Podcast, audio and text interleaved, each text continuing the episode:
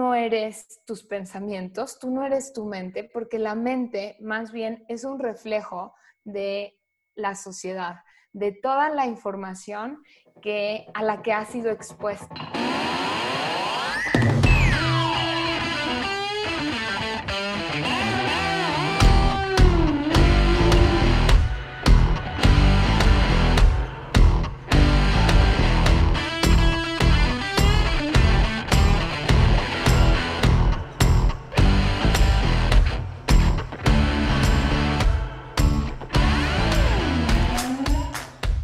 Hola a todos y bienvenidos a su podcast Cómodo en lo Incómodo. El día de hoy tenemos como invitada a Tere Ledesma. Tere es ingeniera industrial, egresada del TEC de Monterrey y fundadora de InMind Training. Tere se dedica a dar cursos y pláticas para crear conciencia de lo que es el mindfulness, para ayudarnos a tener la capacidad de vivir en el presente, aprender a poner atención a las cosas pequeñas y dejar de vivir en piloto automático. Se nos cortó una vez la llamada por problemas técnicos, les pido una disculpa y espero disfruten el episodio. Hasta lo próximo. Hola Tere, ¿cómo estás? Muy buenos días, bienvenida a Cómodo en lo Incómodo. Muchas gracias, Mao. Estoy muy bien y me da mucho gusto que me hayas invitado a platicar contigo. No, muchísimas gracias, Tere, por, por darte el tiempo de, asistir a esta llamadita. Ahorita tuvimos un problema, un pequeño problema técnico, pero bueno, ya se resolvió. Puse la alarma mal para los que estén escuchando, mm, una hora mal, y Tere, pues se nos, se nos andaba yendo. Entonces ya casi no tenemos episodio para el día lunes, pero bueno, qué bueno que sí, sí pudiste quedarte, Tere.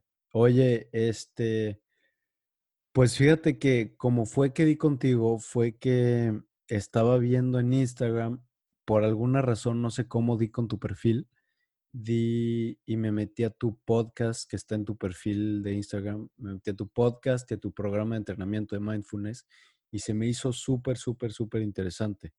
Em, me gustaría, Tere, si nos pudieras empezar platicando cómo fue que, que entraste a este mundo del mindfulness, porque yo te conocí a Tere eres eh, novia del hermano de un amigo, un muy buen amigo mío, de Carlos. Y yo te conocía por porque ibas con él en la carrera. Siempre fue como Tere, pues la de súper buen promedio en el TEC, ingeniería industrial, todo ese show, ¿sabes? O sea, yo jamás en la vida me hubiera imaginado que estuvieras metida en, en la onda del mindfulness. Entonces, eh, creo que estaría interesante que nos empezaras platicando cómo fue que te metiste a esto. Sí, Mau, pues justo como dices, este, yo tampoco nunca me lo hubiera imaginado. O sea, yo estudié ingeniería industrial, mucha gente que de repente platica conmigo y me conoce solamente de este lado de mindfulness piensa que soy psicóloga o algo así, y la verdad no, ni siquiera estudié psicología. Entonces todo empezó porque, este, pues hace unos años, este, di con, como que se me hizo interesante la, meditar y dije, ah, pues va a estar padre, como que entrenar tu mente, como tú dices, de que mejor promedio y no sé qué, yo decía, pues esto me hará más inteligente o qué sucederá. Entonces, se me hizo interesante como por, por el lado mental, así que en su momento dije, pues voy a probar esto de la meditación y ahí me di cuenta que habían muchos tipos de meditación. Entonces probé un poquito de cada una de las que en ese momento pues conocí y después de estar probando dije, híjole, como que con la que conecté más fue con mindfulness, como que esta hizo que me sintiera bien. Voy a seguir practicando y pues a ver qué pasa. Y con lo que me encontré, o sea, yo pensaba que me iba a ayudar como que a controlar mi mente o con algo así. Y con, con, lo que me encontré después de unas semanas y meses de estar practicando, es que me sentía muchísimo más feliz.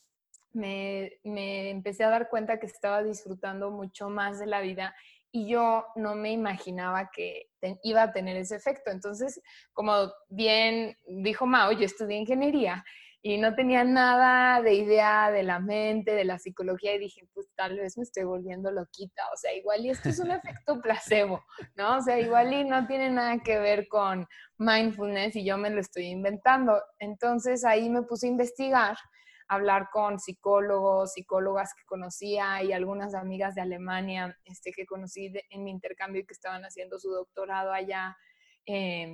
En psicología y lo que me di cuenta fue que pues eso que yo estaba sintiendo sí estaba demostrado científicamente, ¿no? Y que esos beneficios que yo estaba teniendo tenían respaldo científico y habían muchos más. Entonces ahí fue que dije, órale, va, voy a meterme a esto y voy a practicar. Oye, ¿y si, si ejerciste en algún tiempo como ingeniera o fue luego, luego, o antes de acabar la carrera o luego, luego acabando que ya te metiste en, todo lo del mindfulness? Mm, pues así como ingeniera tal cual, así en una fábrica nunca ejercí, porque siempre, pues me empecé a dar cuenta que me gustaba mucho el lado social pero no empecé luego, luego dedicándome a enseñar mindfulness. Lo que hacía es que estaba con una empresa de Canadá em, que daba entrenamientos en zonas de escasos recursos aquí en México para que las personas supieran cómo emprender y para crear un ecosistema como eh, apto para el, emprendimiento. Y estuve ahí como, ¿qué fue?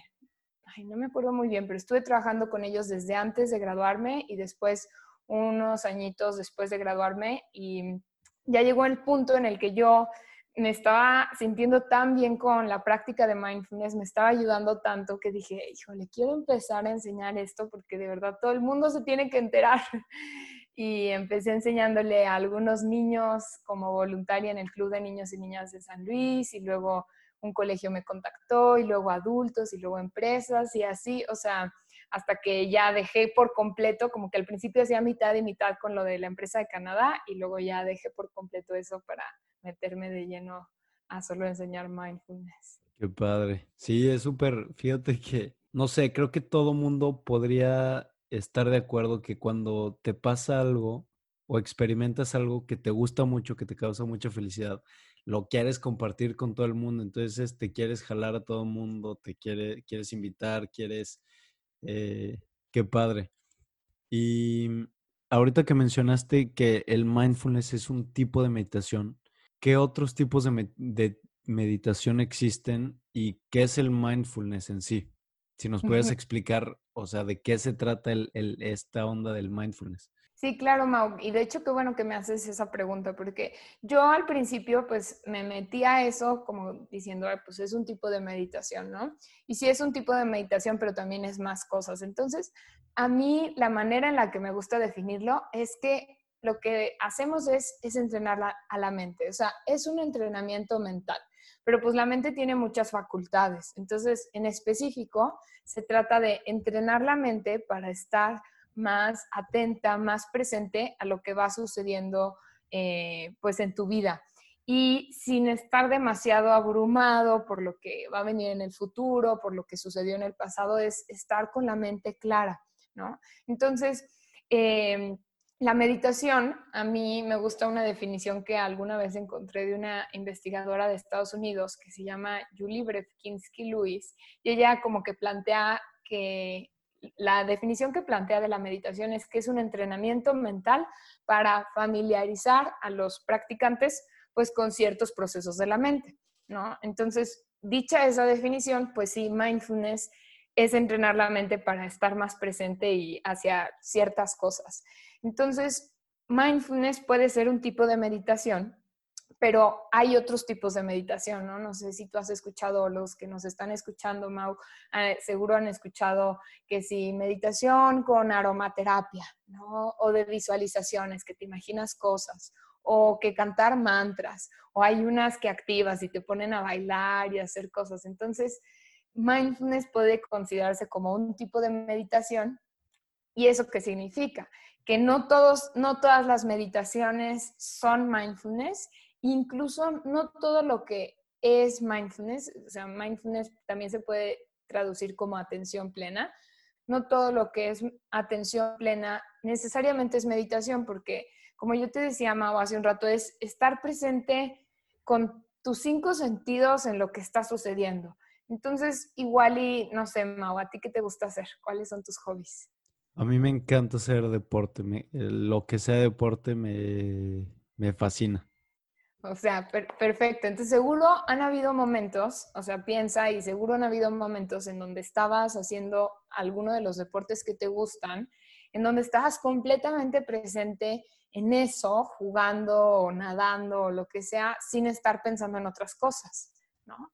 ¿Y cómo te sentías en esos momentos que estabas presente, Mau?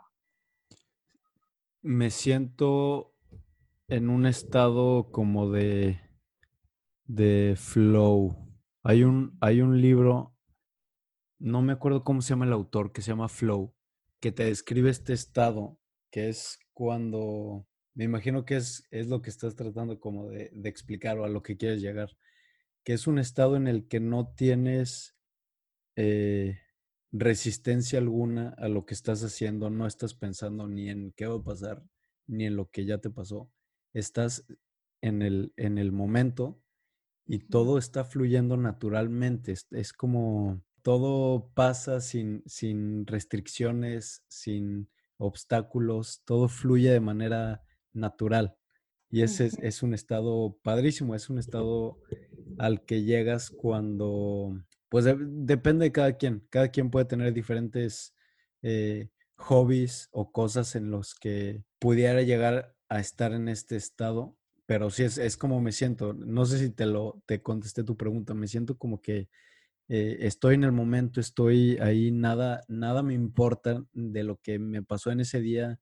Eh, si tuve un mal día en el colegio, en el trabajo, no me importa. Estoy en el trabajo, en, en, el deporte, estoy nadando. El deporte que más he hecho es natación.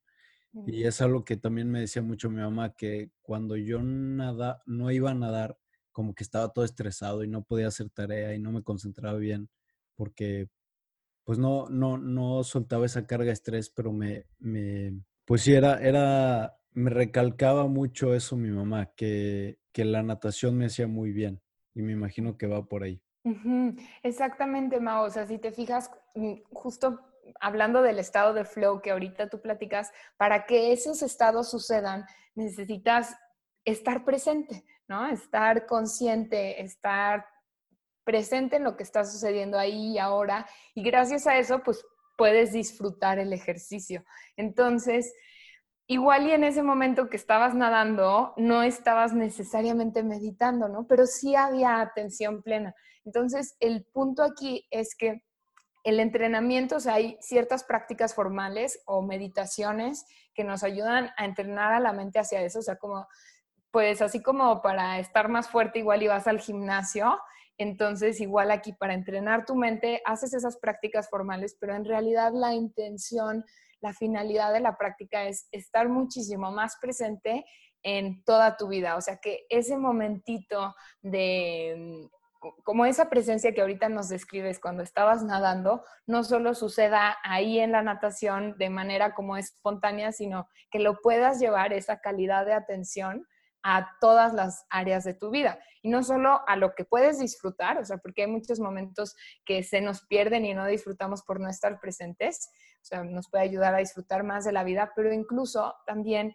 cuando es inevitable, ¿no? Que surjan momentos difíciles, ahorita la pandemia, enfermedades, pérdidas, problemas con otras personas, el trabajo, etcétera. O sea, que cuando hay dificultad, cuando estamos presentes, cuando hay atención plena, nos podemos relacionar de una manera más habilidosa con lo que sea que surja, ¿no? En vez de estar como en piloto automático y responder con enojo, que siento que esa fue otra parte que a mí me jaló mucho esta práctica, que yo me consideraba a mí misma en el pasado este, una persona muy reactiva, muy enojona, muy estresada yo creo que también todo parte de este perfeccionismo por como tú bien tenías esta imagen, ¿no? De tener muy buenas calificaciones. Yo también nadaba, yo nadaba y dejé la natación este, cuando era chica, pero iba a las competencias y siempre como de querer este, ganar y etcétera. Entonces, siento que todo eso yo ni siquiera me había dado cuenta que tenía mucho estrés y que de repente era muy reactiva con las personas y me, empecé a dar cuenta que gracias a mindfulness mis emociones las manejaba mejor. O sea, no te digo que ahorita sea una santa y que ya no me enoje ninguna vez, pero siento que respondo muchísimo mejor a que ese lado que había tan reactivo de mí. Claro. Ok, sí, está, muy padre esta definición que le das al mindfulness. Y muchas veces a mí me pasa, eh, me imagino que a todo mundo, realmente vas por la vida en modo automático, o sea, no te das cuenta y no te fijas en las cosas pequeñas ni en lo que estás haciendo, porque se te hace una rutina, se te hace un hábito el hacer todo lo que haces y realmente no le metes conciencia a, las, a todo lo que haces. He escuchado varias eh, meditaciones o varias clases que diste en línea y un ejemplo que das es el shampoo, que a lo mejor te estás bañando y llega un punto en que no te acuerdas si te, te pusiste shampoo o no. Y me pasa, o sea, es súper seguido, o sea, di, di muchísimo clic con ese ejemplo que dabas.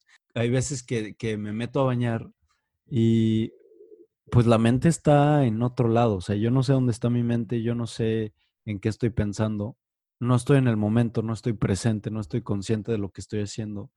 Y cuando despiertas o cuando, cuando te das cuenta de, de lo que estás haciendo, cuando entras al momento presente, es como, ay, güey, ¿qué onda? Eh, ya me puse shampoo, ¿no? O sea, es, es creo que es súper relacionable ese, ese ejemplo, Tere. Me gustaría eh, saber cuál fue ese motor detrás de esta búsqueda de superarte y de entrar a este mundo del, del mindfulness. ¿Qué te hizo querer? O no sé si tuviste algún punto como bajo en tu vida en el que dijiste, sabes qué, pues no puedo seguir haciendo, no puedo seguir viviendo en este piloto automático que te hizo, que te empujó a entrar a este, a este mundo del mindfulness? Pues es bien interesante esa pregunta, Mao, porque yo siento que cuando yo empecé a practicar, según yo, mi vida estaba perfecta.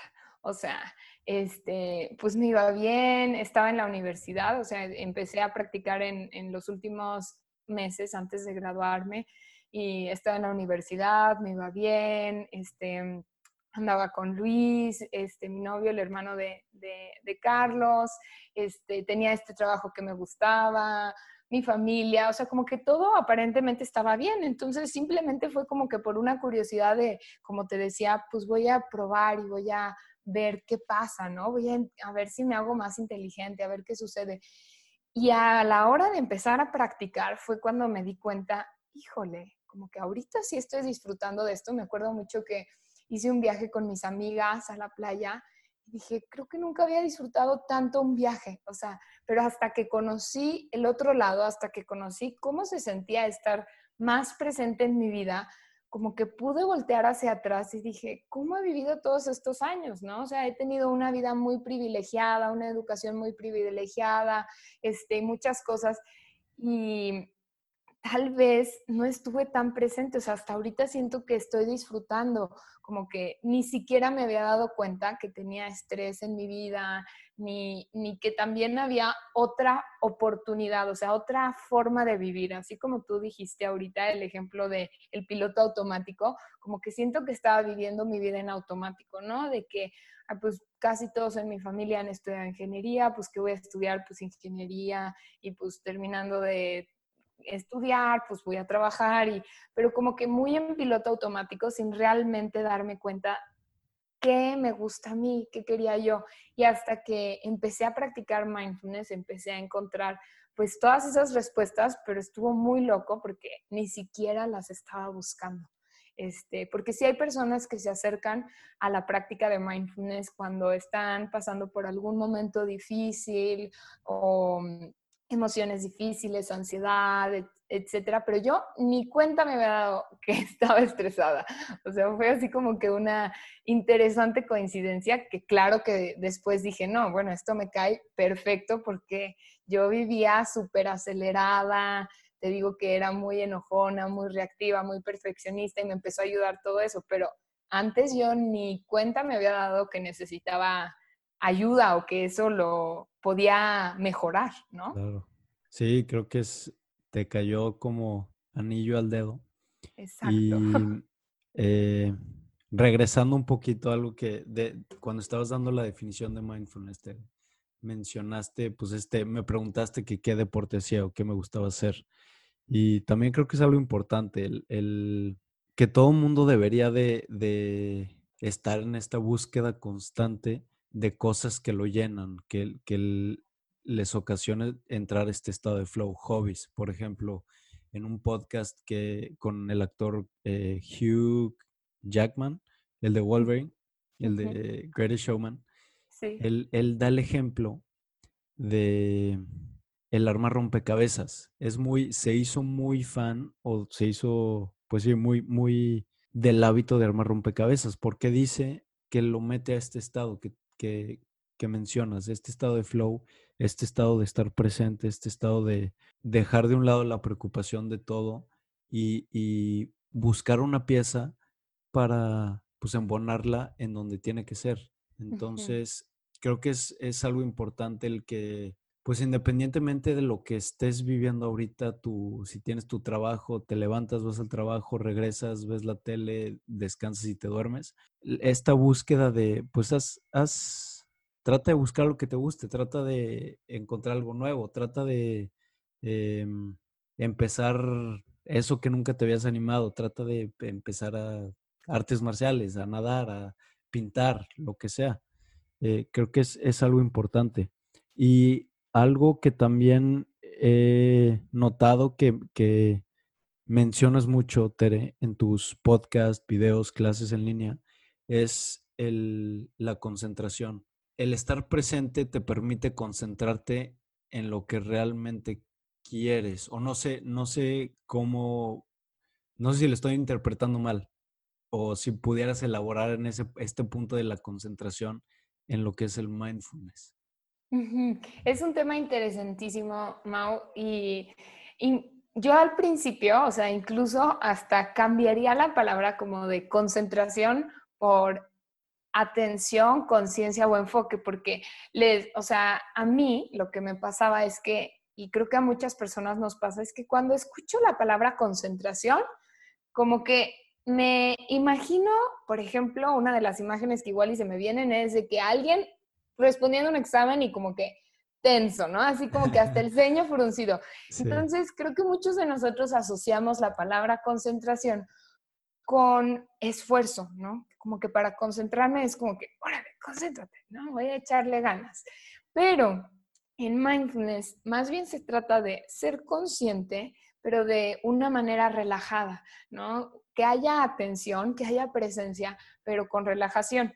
Entonces, sí, obviamente cuando lo haces, cuando haces esto, tienes más concentración, pero muchas veces ni siquiera me gusta usar la palabra concentración, por eso que te digo, Mao, porque me he dado cuenta que cuando decimos concentrarnos, ay, como que lo queremos forzar y eso al revés, causa más tensión. Pero definitivamente con esta práctica después de pues un tiempo, unas semanas, meses, o pues a cada quien nos, llegan los beneficios en diferentes tiempos, pero después de un tiempo de estar practicando, podemos empezar a notar que hay más presencia y más atención y una atención más estable, ¿no? O sea, que puedes estar poco a poco como que mucho más presente en todo el día.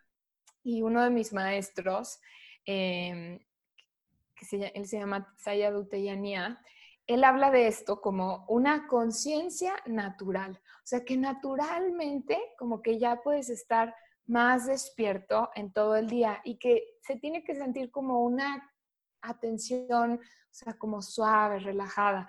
Por eso pues está esta palabra de natural, ¿no? Que como que es algo que va llegando poco a poco después de ir entrenando la mente. Pero sí, o sea, definitivamente esa es, mm, ¿cómo decir? Como el pilar de la práctica, porque para que todo suceda, lo que tenemos que hacer es estar conscientes de las cosas. Y es algo muy sencillo. A veces la gente me pregunta en los cursos o en las clases que doy de que, ¿cómo sé que sí estoy poniendo como la atención que debe ser? ¿Cómo sé que lo estoy haciendo bien? Y me encanta un ejemplo que justo este maestro que ahorita te decía, Mau, alguna vez dio. Entonces, te voy a invitar a hacerlo ahorita y las personas que nos están escuchando también háganlo. Mira, pon tus dos manos al frente y entonces ahora junta tus, las palmas de tus manos. Y ahora te pregunto, Mau, ¿cómo sabes que tus manos están juntas? Porque lo siento. Lo siento y lo estoy viendo. Ajá, lo sientes. ¿Y qué sientes? Siento pues el, tacto de las dos manos. exacto. Y también pues dices, lo veo. ¿Y te estás esforzando demasiado para saber que tus manos están juntas? No. Solo sabes, ¿no? Entonces, si las separas, pues igual y ahorita sientes el airecito o las ves, igual solo sabes. Entonces así se tiene que sentir la práctica, como que es solo saber, solo darte cuenta y con eso es suficiente. Sí, buena, buen ejercicio que nos pone Tere y lo relaciono ahorita con algo que pasa muchísimo, que es, por ejemplo, cuando estás, te concentras mucho en, en un número, vamos a decir, lo ves en todos lados. Vamos a, suponer que en, el 11, entonces ya en las placas de todos los coches ves el 11, lo ves en, semáforos, lo ves en, redes sociales, lo ves en todos lados, porque estás concentrado y tu atención está en eso. Y es algo que vi también en una conferencia de Tony Robbins, por ejemplo, que le, dice al, a los que fueron a la conferencia, ok, vamos a, vamos a buscar cosas cafés. Todos busquen cosas cafés. Cafés, café, café, café, café, café, café. Ok, tiempo. Ahora, díganme la primera cosa roja que vieron en, el, en la sala. Y pues obviamente nadie dice nada porque se concentraron en buscar cosas cafés. Su atención estaba en eso. Ellos estaban tratando de buscar café. No estaban buscando rojo. Entonces, eh,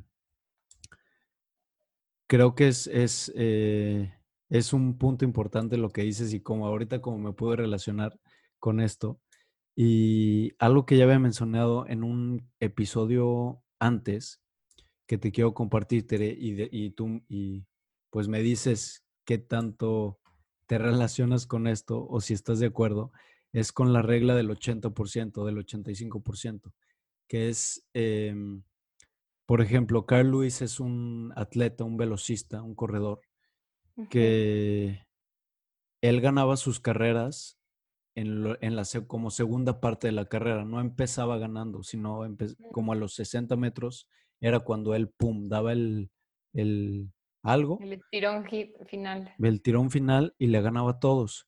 Y lo, lo, de lo que se pudieron dar cuenta es que él mantenía su forma desde el inicio hasta el final. Él no apretaba, no, no tensionaba, no. Él de alguna manera se mantenía al 80%, mientras los demás, al llegar a la marca de los 50, apretaban más y trataban de darle más duro para ir más rápido, pero no lo lograban. Y él lo que hacía era mantenerse a su 80%, o sea, mantenerse relajado, mantener, dejar como que su cuerpo hiciera lo que ya había estado entrenando años y años y años atrás. Y eso era lo que lo hacía, pues, ganar y sobresalir. Claro, me hace muchísimo sentido este ejemplo, Mao, y siento que está conectado directamente como con lo que ahorita estamos platicando, ¿no? De la atención relajada, porque tal cual, o sea, justo si tú haces un esfuerzo y todo el día dices, me voy a concentrar, voy a echarle ganas para estar presente, pero le estás poniendo así como el 100%, pues eso no es sostenible. O sea, te vas a cansar y después de un rato te va a doler la cabeza. A mí me pasó en el primer retiro largo que hice de mindfulness en silencio. Sea, pasaban los días y me dolía la cabeza, estaba toda cansada y yo decía, ¿qué me pasa? Esto me debería de estar haciendo sentir bien y estoy súper cansada. Hasta que me di cuenta que pues me estaba esforzando de más, aunque estaba intentando, intentando, intentando y que más bien esto se trata como de poner una atención relajada, porque esa es la única manera de sí poder estar presente todo el día, ¿no? No es natural para la mente estar haciendo un sobreesfuerzo todo el tiempo. Y justo ahí está la clave, también se me hace padrísima esa palabra que usaste como de relajación, o sea, que este, este corredor estaba relajado, este, digo, dando su 80%, pero eso le permitía estar relajado. Y realmente yo lo que he notado en mi experiencia es que cuando nuestra mente está en balance, relajada, podemos hacer cualquier cosa mejor. O sea, si alguien te pega un susto y estabas relajado, respondes mejor. O si surge un problema o cualquier cosa o hasta algo, te ponen una galleta y si estás relajado, la vas a disfrutar más. O sea, cualquier cosa la vas a hacer mejor. pero creo que es algo muy raro hoy en día, o sea, con la tecnología, con todo tan a prisa, creo que muchos de nosotros vivimos en el opuesto, o sea, más bien con la mente tensa. Sí, y es algo padre que mencionas ahorita y creo que es la finalidad del, hacer este entrenamiento, de todos los días ejercitar el cerebro. Es como e, ejercitar cualquier otro músculo del cuerpo. Si, si tú no haces brazo todos los días, si tú no haces pecho todos los días, o bueno, tres, cuatro días a la semana, eh, pues nunca va a crecer ese músculo y nunca vas a tener el poder de, de utilizarlo para hacer más cosas. Entonces, eh, creo que es lo mismo con el mindfulness y con el cerebro, el, el, ejercitar todos los días o tratar de ejercitar todos los días nuestra mente para poder tener ese poder de estar presente en las cosas. Y creo que el, el beneficio es que en las situaciones que nos pasan en el día a día, en nuestras situaciones cotidianas, en nuestra relación, en nuestro trabajo, vamos a ser menos reactivos, como mencionabas al principio.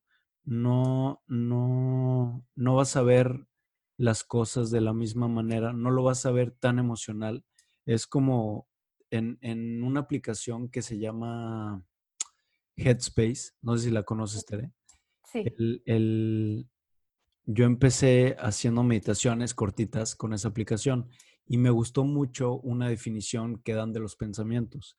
El, cuando estás en la meditación, pues te van guiando y demás, y te dicen que, pienses en los pensamientos como si fueran nubes. Los ves pasando, es como ves al cielo, ves las nubes pasar, pero pues ahí están. O sea, no, no tienes que amarrarte emocionalmente a, a esas nubes, no tienes que, nada más velas, obsérvalas, y ahí van a ir pasando y va a llegar un momento en el que el cielo se va a despejar y va a ser solamente pues, cielo azul. Esos pensamientos van a pasar, pero es, es importante, creo, y creo que es muy buena eh, práctica el ejercitar esto de, de, pues, nada más ver los pensamientos como pensamientos. No es algo real, no es algo que va a pasar, no son las cosas como van a pasar, o sea, es simplemente pensamientos. Nuestra mente está mandada a quién sabe dónde y está funcionando, pero pues nada más observa eso que está pensando tu mente. No te, no te aferres emocionalmente a eso.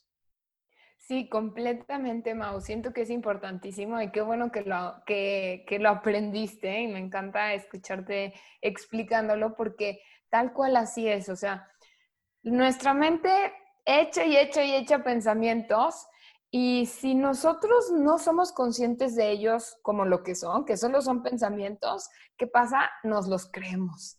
O sea, nos empezamos a creer esas historias que no necesariamente son verdad. O sea, a veces hay pensamientos que sí nos ayudan y que nos nutren y que nos generan bienestar y motivación, pero hay muchísimos otros que no nos ayudan en nada, ¿no? Que nada más nos hacen caer en una autoderrota, en autocrítica, en juicios. Y cuando nosotros no estamos familiarizados con esta práctica, cuando no somos conscientes, entonces ni siquiera nos podemos como que separar, ¿no? Ahorita como que me encantó, ahorita que te veía en el video que hablabas de los pensamientos y de las nubes, y pues los veías así como afuera, ¿no? O sea, como que algo separado a ti, es un pensamiento, no soy yo. Y de eso se trata la práctica, o sea, que si estás consciente puedes ver eso como, ay, pues esta mente loca, o sea, es una mente que pues es una mente parlanchina y a veces se le ocurren unas ideas locas, pero eso no necesariamente me lo tengo que creer y ya, te das cuenta y pues lo dejo ir y regreso al presente a ver qué sí está sucediendo. Pero si no hay práctica de mindfulness, entonces nos creemos esos pensamientos y pues como si fuera una, tormenta, un tornado, nos jalan. Claro. Y no sé, te digo, no sé si hay respuesta para esto, pero nos referimos al, o sea, los pensamientos como si fuera algo, o la mente como si fuera algo eh, algún otra persona, otro ser. Nuestro cuerpo también. Nosotros no somos ni nuestro cuerpo ni nuestra mente. ¿Qué, ¿Qué somos y quién está pensando esos pensamientos, sabes? ¿Quién es esa mente que nos está bombardeando con esos pensamientos? Está raro, no sé. Está, está bien interesante esa, esa pregunta y esa exploración. Y creo que como que se puede responder de varias maneras, pero voy a responderla de la manera en la que ahorita como que vibró con mi corazón. Entonces, primero, como que dijiste, bueno, más bien al final dijiste, pues, ¿quién es esa mente, no? Y una vez estaba haciendo un retiro largo de silencio. Creo que esto fue en, el primero más largo que hice, que fueron seis semanas en silencio en Massachusetts, hace como dos años. Estuvo padrísimo. Pero justo en ese retiro un maestro nos, hablaba de la mente y nos, nos dijo una cosa que se me quedó muy grabada, ¿no? Y que dijo, tú no eres tus pensamientos, tú no eres tu mente, porque la mente más bien es un reflejo de la sociedad, de toda la información que, a la que ha sido expuesta, ¿no? Entonces, ¿por qué tenemos a veces X o Y tipo de pensamientos? Pues porque estamos recibiendo información por medio de las redes sociales, revista, nuestra educación, nuestros papás. Entonces podemos tener pensamientos, ¿no? De que, por ejemplo, yo a veces me sentía culpable. Me acuerdo que llegaba con una maestra en ese retiro y le decía de que, híjole, es que soy bien mala persona, ¿no? Porque después de estar tanto tiempo meditando, pues te das cuenta de todos los pensamientos que traes en la mente y le decía, soy bien mala persona, este, porque tengo muchos juicios en mi mente. O sea, noto que veo a una persona y luego, luego como que hay un juicio y ni siquiera los conozco y me decían, no, o sea, no eres una mala persona, eres tú y todos los demás, nada más que a veces no nos damos cuenta de esos pensamientos y es solo un pensamiento, o sea, eso no eres tú, no es lo que crees, pero por toda esa información que a veces hemos recibido, se nos medio contamina la mente y por eso, más bien nuestra mente es un reflejo pues, de todo lo que hay allá afuera. Entonces, esta pregunta que decías, pues entonces, ¿qué somos? ¿No? Porque si no eres tus pensamientos y como que estamos hablando de la mente como algo externo, yo, a mí la manera en la que me gusta verlo y lo que he aprendido es que más bien lo que soy es mi capacidad de conciencia. O sea, sí soy yo la que está siendo consciente. Esa conciencia, eso es como que con lo que me identifico más, pero no tanto con los pensamientos, con esas emociones, pues es son parte de la naturaleza, ¿no? O sea, así como cambia el clima, o sea, es primavera, verano, otoño, este, a veces llueve, a veces hace calor, pues igual tus pensamientos todo el tiempo están cambiando. Eh, entonces no, nos, no, no tiene que preocuparnos eso. Igual las emociones, ¿no? Es natural que a veces haya calma, enojo. Entonces simplemente es natural que todo eso esté cambiando constantemente, pero mientras nosotros podamos permanecer con una presencia estable, entonces no importa qué esté pasando externamente, puedes estar en paz con lo que sea que haya. Ok. Que se me hace interesante, Tere, el, con esto que platicas ahorita. Se me hace muy interesante la experiencia que tuviste de seis semanas en silencio, que ahorita estaría padre que platicaras cómo fue. Pero para dar un mini resumen de lo que dijiste ahorita, creo que el mindfulness, por lo que dices ahorita, te da la capacidad de ser tú, no tus pensamientos, no, no esa mente. Vamos a decir que la mente es, es tu, tu, no sé, vamos a referirnos como si fuera tu otra persona, una persona dentro de ti que no eres tú, sino lo que has absorbido de la sociedad, pensamientos, creencias, ideologías. No necesariamente tienes que ser esa persona. Puedes, el mindfulness te, te da la capacidad de observar esa persona y darte cuenta de lo que está pensando, lo que está diciendo, pero no engancharte con él, sino dejarlo ahí, observarlo y decir, ok, estás, tú piensas esto, dices eso, yo no tengo que ser necesariamente eso. Y eso, por ende, creo que te deja ser más tú, tu esencia, tu, tu realmente quién eres, tus pensamientos, tus ideas, tu, tu energía, tu todo tú, tú, tú eres más tú. Sí, completamente, Mao. Así, a mí eh, en algunos cursos con los participantes, de repente a lo que llegamos es justo a esta conclusión, que el entrenamiento de mindfulness a lo que nos lleva es más bien hacer más libres, ¿no? A nosotros poder generar esa libertad de poder escoger cómo ser, cómo relacionarme con lo que viene, cómo pensar, cómo estar, ¿no? Entonces, no tanto por lo que te hayan impuesto, lo que la las historias de la mente, tu pasado, sino esa libertad que tú puedas escoger qué quieres estar, cómo quieres estar en este momento, quién quieres ser. Justo eso, Mau. Oye, Terry, ¿cómo estuvo este retiro al que te fuiste de seis semanas? Porque yo conozco gente cercana que ha ido a retiros de una semana y pues es una locura, de lo que me platican es una locura porque tienes eh, como un plan de entrenamiento, o sea, no es nada más te vas a la naturaleza y haces lo que quieres y comes lo que quieras. Tienes como un plan de entrenamiento de meditaciones a tal hora, o sea, tienes una rutina, puedes comer, bueno, no sé, al que te fuiste, no sé si tenías una dieta vegana o vegetariana, pero es, es pesado, es como un campamento de entrenamiento para un atleta. ¿Cómo te fue en esta experiencia? Sí, pues a mí me encantó, me encantó y al siguiente año regresé y luego, o sea, ya llevo, ya llevo como tres largos y a mí me encantó, pero justo como dices, así son los retiros eh, de mindfulness por lo general son estos retiros de silencio, eh, son pues con una estructura, mucha gente dice, ay, qué a gusto, ¿no? Como que te vas a ir como a un spa o algo así, y pues es más bien levantarte de, no me acuerdo a qué hora nos levantaban, como cinco y media o a qué hora, pero levantarte muy temprano a meditar, este, luego ya este, pues es la hora del desayuno y luego otra vez meditar y luego meditación caminando y luego sentado y caminando y sentado. Y normalmente cuando haces, o sea, lo recomendable es empezar con retiros más cortos, ¿no? No, no me malentiendan ahorita los que nos están escuchando que para practicar mindfulness se tienen que tomar seis semanas en silencio. O sea, puedes empezar con un curso o con un retiro más corto y así son, son estos retiros, ¿no? De todo el día estar practicando, practicando y casi siempre está la invitación a, eh, o el requerimiento más bien a no utilizar pues ningún aparato electrónico, a no leer, a no escribir y solamente pues dedicarte a, meditar. Wow, o sea, es tú con tu mente. Sí. Sí, por eso te digo que ya después de unos días, pues ya empiezas a darte cuenta de que pues, te das cuenta de todos los pensamientos que hay, ¿no? No hay, no hay de otra más que hacerte amigo de tu mente. Qué horror. Fíjate que es algo que me pasó a mí cuando llegué a Japón, porque ahorita vivo cerca de Tokio, en mm. Yokohama, es una ciudad grande, muy grande.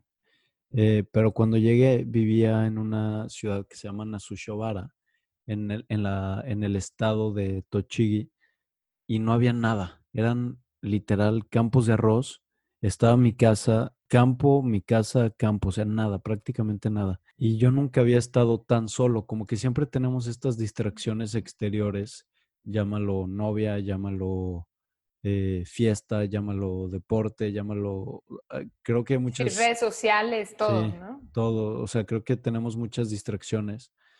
Eh, reuniones familiares, lo que sea, que no nos dejan estar o realmente darnos cuenta de lo que tenemos adentro y de nuestros pensamientos. Entonces cuando llegué, me volví loco, Tere, me volví loco, o sea, porque nunca había tenido este espacio para mí. Entonces fue como, como me gusta explicarlo, es que tenía una, un, un, en mi correo tenía seis mil correos sin abrir. Y llegué a Tochigi y pues no tenía nada más que hacer que abrir todos esos correos, irlos abriendo de uno por uno. Y esos correos los veo como mis pensamientos. Entonces, pues tuve que ir abriendo de uno por uno, uno por uno, uno por uno. Y llega un momento que pues tu bandeja de entrada ya nada más va a tener... Ahora sí, Mau. No. ya. La tercera es la vencida, la tercera es la buena, ya. Esta sí, esta sí. Oye, Tede, este, bueno, entonces te platicaba de mis, de mis correos que tuve que abrir. Y pues te digo que fue una experiencia bien fea, pero me ayudó a crecer y a darme cuenta como eh, que no soy lo que pienso. O sea, esos correos no, no son míos, sino experiencias o referencias que tengo de, como dices, de la sociedad o de, uh, pues, de experiencias pasadas. Entonces, pues no sé si a ti te llegó a pasar algo similar en alguno de estos retiros que tuviste al principio, de que, pues, te, te, como, no sé si te sentiste incómoda contigo misma o estando sola, estando contigo, en empezando en esto, esto de la meditación y principalmente en los retiros. Sí, es, es un tema bien interesante y, por ejemplo, antes de irme, desde antes de irme había gente que me decía, Tere, estás loca. O sea, yo no lo podría hacer. ¿Cómo quieres hacer eso? Estás loca, ¿no? Y yo decía, bueno, es que yo creo que no estoy loca porque con la, o sea, con la única persona que vas a vivir toda tu vida eres contigo mismo, ¿no? Y si necesitamos de la televisión y de los libros y de etcétera, etcétera, para poder estar bien, este, pues eso, eso no está tan bien que digamos, ¿no? O sea, necesito yo aprender a estar bien conmigo misma y quiero hacerme amiga de mí misma y no necesitar de nada más, ¿no? Este, pasamos todo, vamos a pasar toda nuestra vida con nosotros y creo que no le damos tanta importancia a que nos tenemos que eh, conocer muy bien para podernos, este, para poder tener una amistad con nosotros mismos. Entonces yo iba pues como que motivada, con miedo. Y me he dado cuenta, o sea, ahora que ya he hecho pues más retiros este, y varios largos como este, me he dado cuenta que lo más difícil para mí son los primeros días. O sea, los primeros, ¿qué será? El primero, segundo, hasta tercer día es lo más difícil porque, pues quieras o no, estamos en este mundo en donde todo va rápido, de que, ay, celular, no sé qué, me quiero distraer y una serie o no sé qué, hablar, estar con otras personas. Y como que el llegar a un lugar en donde hay tanto silencio y pues que solo estás contigo mismo, como que ese ajuste y ese cambio es lo que yo me he dado cuenta que como que me cuesta, ¿no? En lo que me, en lo que agarro la onda, en lo que me acostumbro y después, pues ya. Entonces, mm, sí, obviamente hubieron momentos difíciles, pero hubieron muchísimo más momentos satisfactorios y bonitos que los difíciles. O sea, yo salí de ese primer retiro, o sea, porque antes había hecho otros como de una semana o diez días, y de ese primero que hice de, seis semanas, literal salí y dije, creo que nunca me había sentido tan feliz en mi vida. Dije, nunca me había sentido tan feliz en mi vida. O sea, pude experimentar la felicidad más grande que alguna vez había sentido y era simplemente por ver unos pajaritos o ver la nieve caer o cosas así. Sí, como que te fijas en las cosas sencillas, en los pequeños detalles, que cuando no, pues sí, obviamente cuando no tenemos eso, es como cuando te enfermas, por ejemplo, cuando tienes gripa. Yo siempre que me da gripa digo, no marches, es que como, como que tomé por garantizado cuando podía respirar bien. O sea, esas cositas es como, ah, cuando no lo tienes, pues te, te vuelven te, o sea, realmente como que recapacitas y dices, no fui consciente, no lo tomé, no, lo estoy dando por, por hecho. Oye, Tere, y ya para no, porque si tienes, este, tienes que irte, entonces me gustaría preguntarte, hacerte tres, cuatro preguntitas ya para cerrar el, el, esta platiquita. Está súper interesante y creo que necesitamos un capítulo número dos porque creo que dejamos temas que no tocamos, pero bueno. Eh, lo organizamos, Mau. Yo feliz si organizamos el capítulo luego nos lo organizamos. Va que va. Mi primera pregunta, eh, Tere, sería, si tuvieras un, un espectacular en la calle más transitada de México, ¿cuál sería tu mensaje? ¿Qué pondrías en ese espectacular? Porque tienes eh, caracteres reducidos. No puedes poner un libro, ¿sabes? Claro. ¿Cuál es tu mensaje? Como cuántos caracteres tenemos, Mau? No, pues puedes poner una frase, ¿sabes? Es como tipo los de Gandhi. Mm, ok. O sea, ¿cuál, eh, eh, a lo que voy es cuál es, cuál es tu mensaje para el mundo? O México. Este, La felicidad está aquí y ahora. Y si me Mm, dijera, solo tienes menos, pues po- solo pondría respira, mínimo para que la gente dijera, "Ah", pudiera estar presente. wow, bueno, es, la felicidad está aquí y ahora. Bien, bueno, creo que es, está padre, está buena. Este, mi segunda pregunta, Tere, sería, ¿cuál es el mejor consejo que te han dado y por qué? Mm, el mejor consejo que me han dado. Yo creo que, no sé, es una muy buena pregunta, Mau.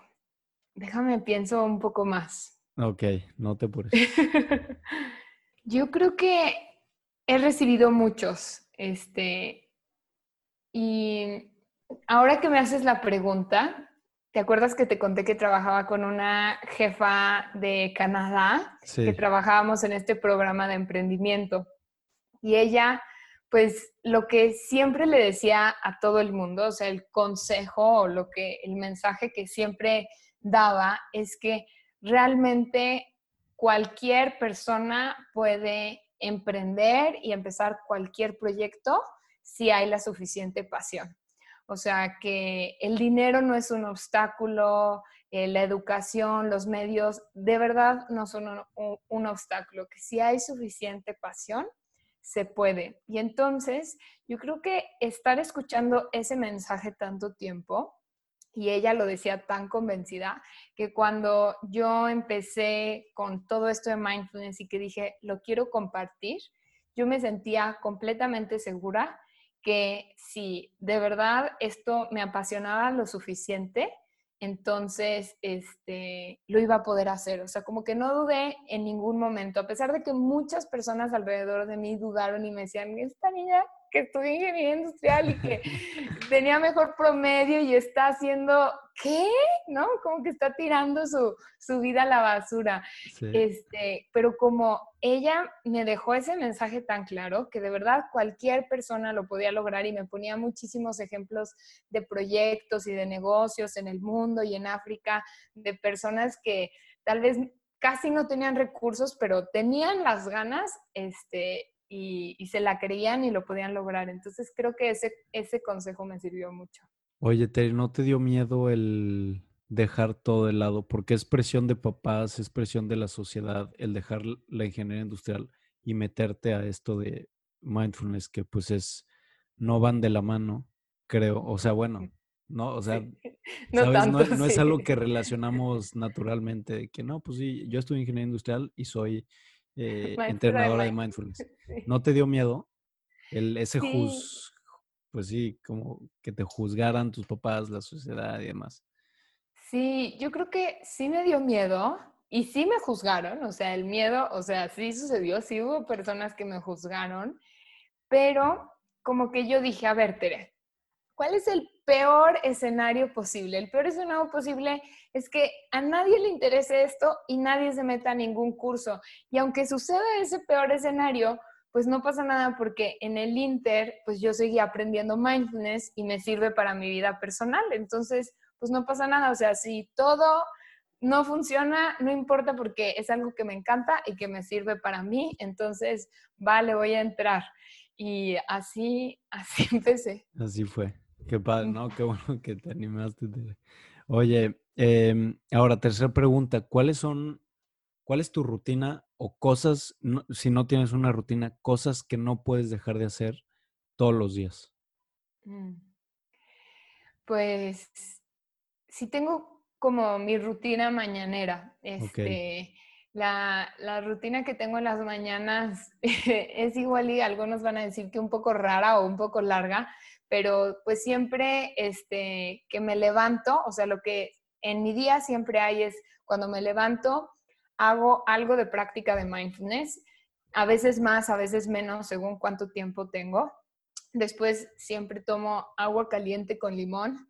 Después de eso tomo eh, kombucha, que son probióticos, y después ya desayuno. Entonces yo soy una persona que me encanta el desayuno, entonces de mi casa no salgo sin haber hecho esas cosas antes. El agua caliente con limón, la, la, kombucha, este, y de hecho mi mamá y mi hermana preparan una que es kombucha con kefir, entonces me tomo mis probióticos, mi desayuno y ya después de eso ya lo que venga. Entonces esa es mi rutina mañanera. Y la de en la noche, o sea, otra cosa que hago antes de dormir es que trato de, eh, como que últimamente me empecé a dar mucho cuenta de que me afectaba y que no me hacía nada de bien dormirme con el celular al lado y ver el celular en las noches. Entonces pongo mi celular lejos de mi cama, empiezo a apagar un poco las luces, o sea, como que mi, mi, mi visión vea como que ya, ya va siendo hora de dormir y siempre antes de dormir lo que hago es ya al acostarme agradecer cinco cosas, o sea, mi rutina es cinco cosas mínimo agradecer y después me quedo meditando hasta quedarme dormida. Wow, está padre esa de la noche. No, no me lo habían dicho en lo que llevo de los episodios, esto, esto de agradecer cinco cosas está padre. Creo, el darte cuenta, el, el como hacer un, una retrospección de tu día y, agradecer cosas que te pasaron. Está padre. Y es y es súper impactante, Mau, porque me doy cuenta que cuando agradezco eso, que muchas veces como que mi mente igual y tenía como que algo de tendencia negativa de, ay, cansancio, fue un mal día. Y a la hora de agradecer digo, no, hombre, fue un día súper bueno, ¿no? O sea, como que siempre me ayuda a entrar en perspectiva. Buenísimo, Ted, qué padre. Eh, Ahora ya, última pregunta sería, ¿cuál es tu definición de felicidad? Mm. Mi definición de felicidad. Mi definición de felicidad es Te la voy a decir también cortita, ¿verdad? Porque creo que podría estar hablando muchísimo. nos podemos, podríamos hacer otro podcast de esto. Sí, pero totalmente. creo que para mí la felicidad es un estado de paz y sin juicios con lo que sea que esté sucediendo en el presente. Es estar en paz, estar sin juicios con lo que está sucediendo en el presente y pues obviamente conectado a ti mismo, que cuando hay felicidad es porque tú estás conectada, conectado contigo y presente, ¿no? Entonces, como que una mezcla de presencia, de conexión contigo mismo y de no juzgar. Buenísimo.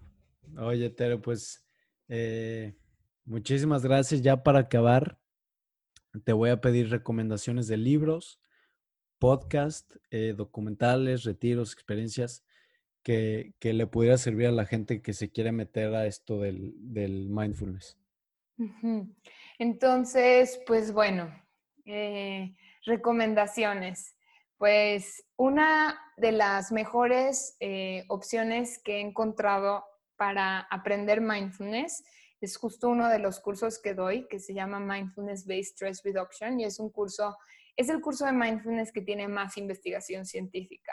Entonces, toda la investigación casi que dice mindfulness funciona está basada en este curso de ocho semanas que son como casi 30 horas de curso.